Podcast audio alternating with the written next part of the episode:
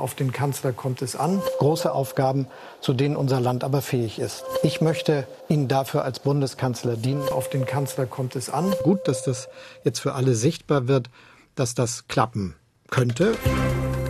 News Junkies. Was du heute wissen musst. Ein Info-Radio-Podcast. Ihr habt die Wahl. Wir haben den Parteiencheck für euch. Wir wollen uns hier in den News Junkies eine Woche lang mit den Parteien beschäftigen, die so zur Wahl stehen am Sonntag bei der Bundestagswahl. Also natürlich nicht allen. Es gibt ja eine ganze Menge an kleineren Parteien. Aber den Parteien, die schon im Bundestag sitzen und das aller Wahrscheinlichkeit auch in der nächsten Legislaturperiode wieder tun werden. Wie sehen die Chancen aus? Auf welche Inhalte setzen sie? Ja, eine ganz besondere News Junkies Woche also. Dafür haben wir aber jeden Tag kompetente Unterstützung am Start. Und zwar in Form unserer Korrespondentinnen und Korrespondenten aus dem ARD Hauptstadtstudio. Und das ist heute Efi Seibert. Hallo. Hallo. Los geht's heute mit der SPD.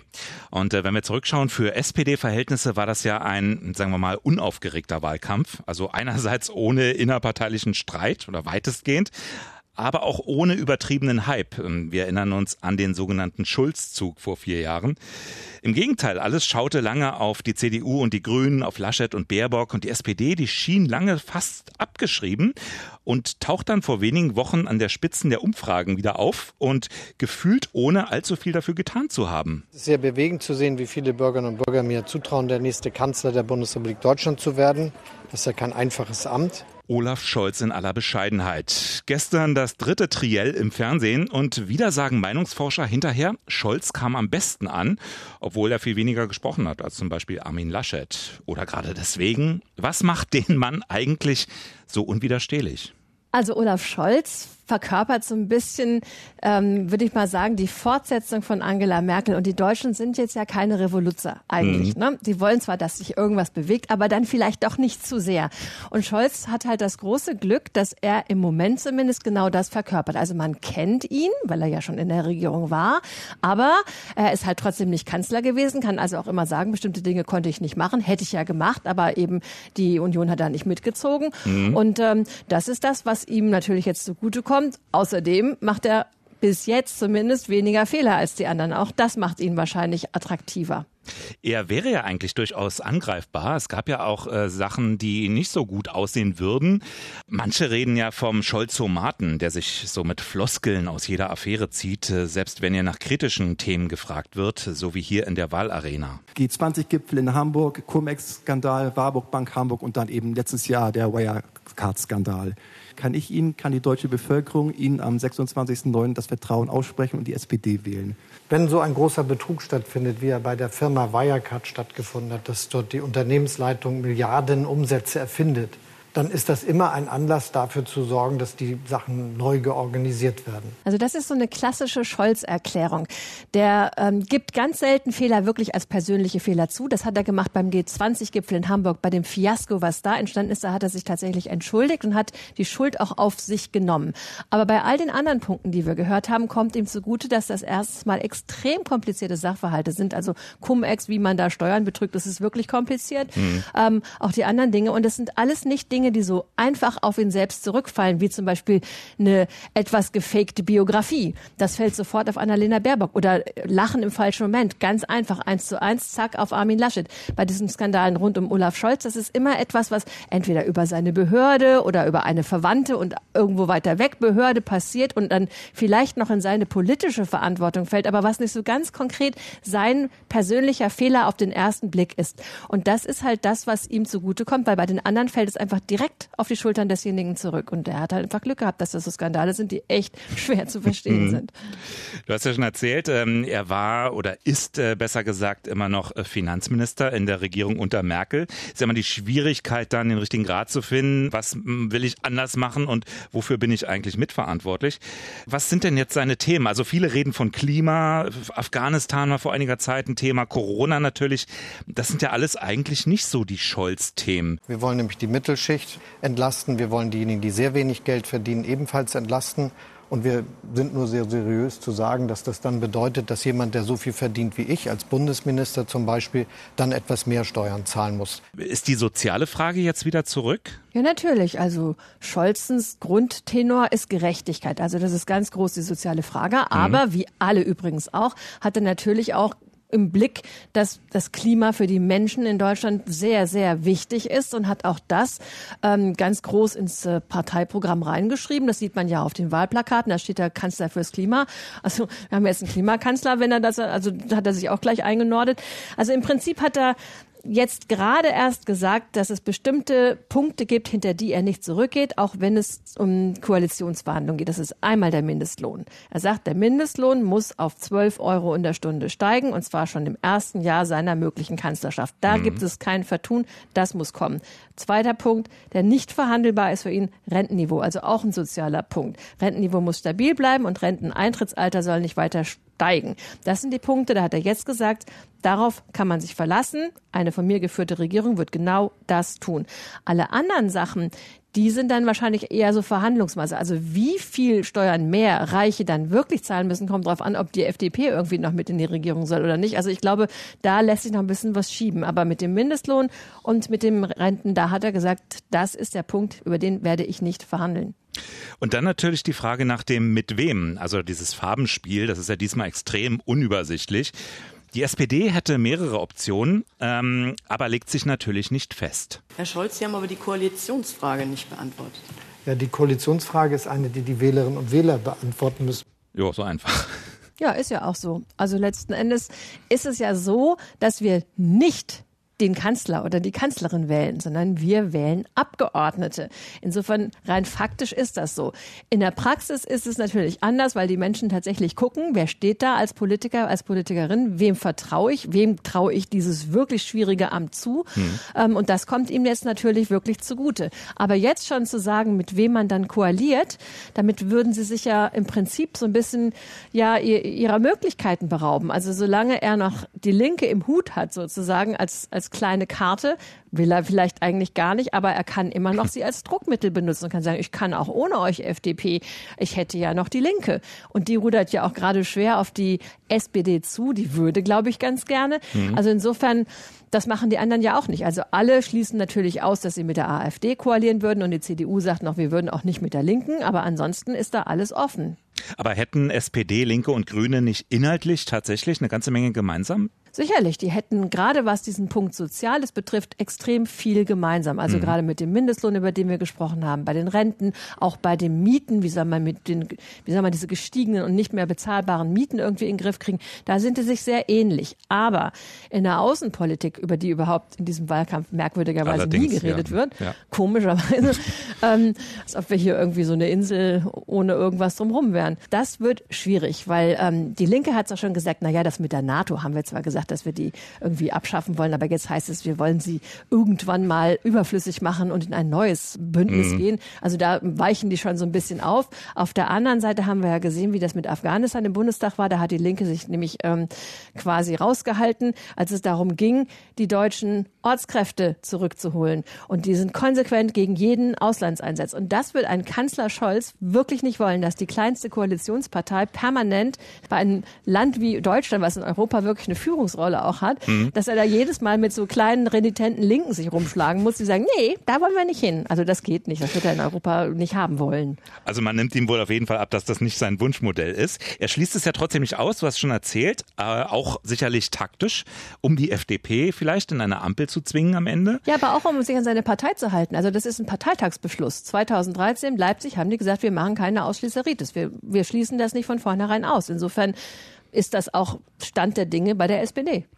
Das ist ja nur aus Wählersicht alles immer ziemlich tricky diesmal. Also ne, ich wähle vielleicht die SPD, weil ich den Scholz-Somaten als Kanzler will.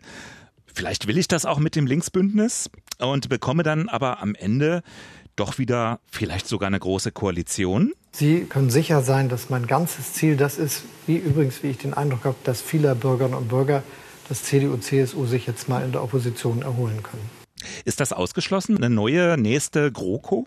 Also nach dem, was da letztes Mal abgegangen ist, was vorher alles ausgeschlossen wurde und hinterher genauso passiert ist, würde ich mhm. das jetzt heute nicht mehr so sagen. Aber ich kann es mir echt nicht vorstellen, weil es gibt ja auch andere Möglichkeiten. Es gibt wirklich viele Möglichkeiten diesmal. Es gibt viele, die unbedingt und gerne regieren wollen. Und ich glaube, dass ähm, die Gemeinsamkeiten zwischen Union und SPD sind jetzt auch nach so vielen Jahren gemeinsamen Regierens aufgebraucht. Und nehmen wir mal an, die Umfragen jetzt, wie, so wie sie sind, würden sich auch im Wahlergebnis niederschlagen, dass die Union unter einem Kanzler Scholz mitregiert.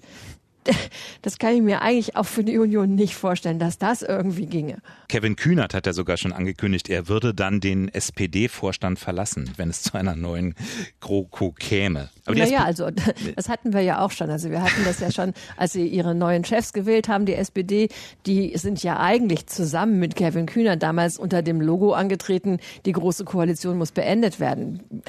Jetzt haben wir ja gesehen, was daraus geworden ist. Also das wird immer etwas weniger heiß gegessen als gekocht. Genau, und äh, Norbert Walter Borjans, der hatte damals gesagt im Interview mit dem Spiegel, eine Kandidatur von Olaf Scholz wäre nicht das Signal, mit dem die SPD die Menschen wieder ansprechen könne. Jetzt ist Scholz so ein bisschen der Superstar und der linke Parteiflügel bleibt aber trotzdem ruhig. Das ist doch erstaunlich, oder? Also woher kommt diese, diese für SPD-Verhältnisse ungewohnte Geschlossenheit?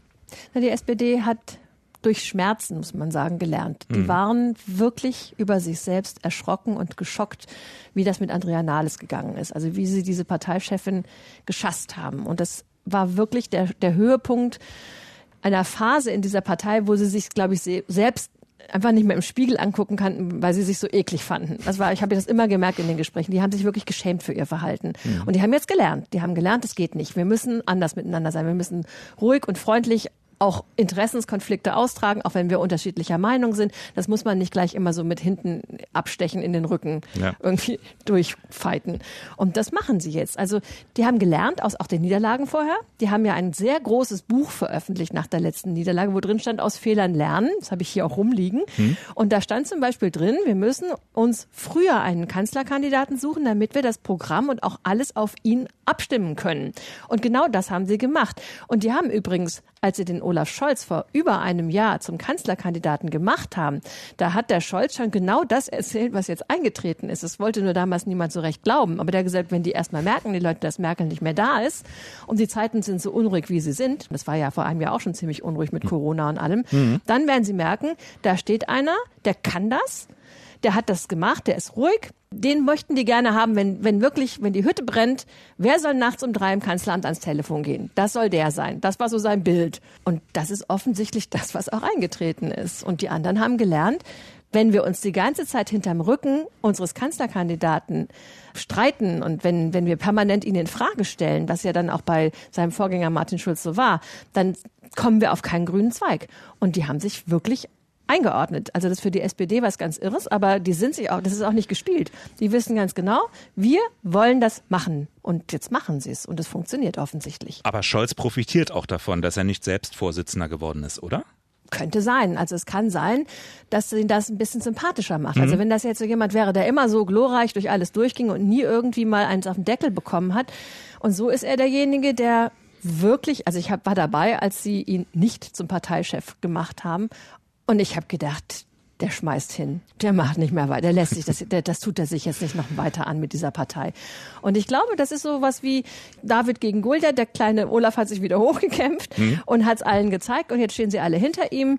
Und ähm, er hat das wahrscheinlich schon immer gedacht, aber die anderen haben irgendwie. Und es kann sein, dass er davon profitiert. Das heißt aber auch, du glaubst nicht, dass die beiden Parteivorsitzenden, wir nennen nochmal die Namen, Saskia Esken und Norbert Walter-Borjans, dass die dann irgendwann wieder aus ihren, ja, so aus roten Höhlen rausgekrochen kommen. So stellt das ja zum Beispiel Markus Söder und so dar. Nach dem Motto, SPD ist jetzt eine Mogelpackung, da ist der Scholz, aber die Partei steht ganz woanders.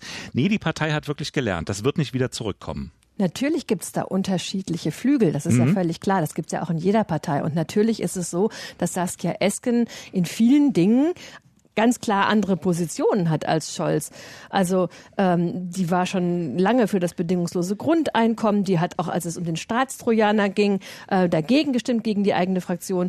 Also das gibt da viele. Auch Kevin Kühnert hat in vielen Punkten eine andere Meinung. Aber die haben entschieden, dass sie das erstmal hinten anstellen und dass sie erstmal Olaf Scholz zum Kanzler machen. Und dann passiert was ganz anderes, weil wenn jemand erstmal im Kanzleramt sitzt, dann entfaltet das so eine Macht und so einen, einen Drang, dass letzten Endes auch eine Partei, die in Teilen anders denkt, da nicht anders machen wird. Also ich glaube nicht, dass sie dann plötzlich, also es ist ja dann auch Olaf Scholz derjenige, der die Fleischstücke aus dem Topf verteilt. Ich meine, wird man sich also auch ein bisschen nett hinstellen und ihm nicht gleich wieder in den Rücken fallen wollen, sonst wird man nix.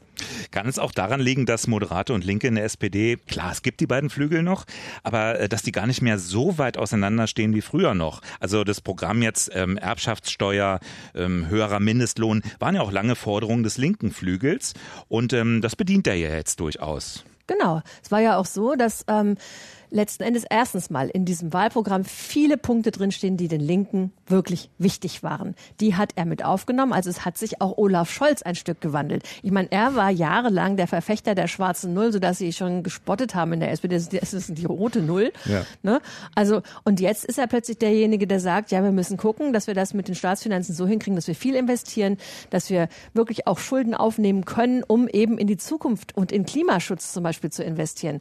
Also der hat schon sich gewandelt. Auch Scholz war nie derjenige, der der große Klimaonkel war in der Regierung. Ganz im Gegenteil. Also als seine Umweltministerin, auch SPD, mehr wollte, da war Scholz derjenige, der eine Zeit lang gesagt hat, nein, nein, nein, das reicht ja schon so, wie wir es jetzt machen. Und jetzt hat er offensichtlich erkannt, Klimaschutz ist extrem wichtig, sodass er tatsächlich in Sachen Klimaschutz auch ganz konkret was vorliegt, was natürlich noch weit hinter dem zurückliegt, was die Grünen zum Beispiel wollen. Aber für eine SPD ist das ganz schön viel Klima auf einmal.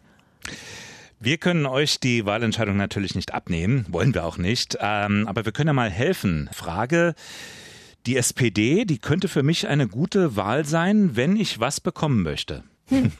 Also, wenn ich eine Art fünfte Legislaturperiode von Angela Merkel gerne hätte, also viel Erfahrung, Kontinuität, ein neues Gesicht, das einem aber trotzdem schon ganz vertraut ist, das würde man bekommen. Und dann, je nach Koalition, doch wirklich mehr Aufbruch und mehr vielleicht tatsächlich soziale Gerechtigkeit und Klimaschutz als das bisher möglich war, wenn es mit eben Grünen, Linken oder vielleicht auch sogar der hm. FDP hm. zusammengeht. Das wäre wirklich etwas Neues. Dazu passt ja auch das äh, Foto, das wir, das hatte vor einiger Zeit ja auf dem Cover des SZ-Magazins für Aufsehen gesorgt. Scholz mit der Merkel-Raute. Also Merkel-Raute bleibt, aber es gibt, ein neues, gefragt, es gibt ein ne? neues, ich Gesicht. Ihn gefragt, er, warum er das gemacht hat, ob er ein Erbschleicher ist. Und er hat gesagt, man darf ich jetzt gar keine Späße mehr machen. Späße kennt man von ihm vielleicht nicht, oder? Nee. Ist er ein humorvoller Typ? Weniger als Merkel. Danke dir, Evi Seibert aus dem Hauptstadtstudio, dass du dir die Zeit genommen hast. Sehr gerne. Falls die SPD doch nicht das ist, was ihr sucht, was ihr wählen wollt, äh, hört morgen wieder rein. Dann geht's im News Junkies Parteiencheck um die CDU und Armin Laschet. Bis dann. Tschüss. News Junkies. Was du heute wissen musst. Ein Podcast von Inforadio. Wir lieben das Warum.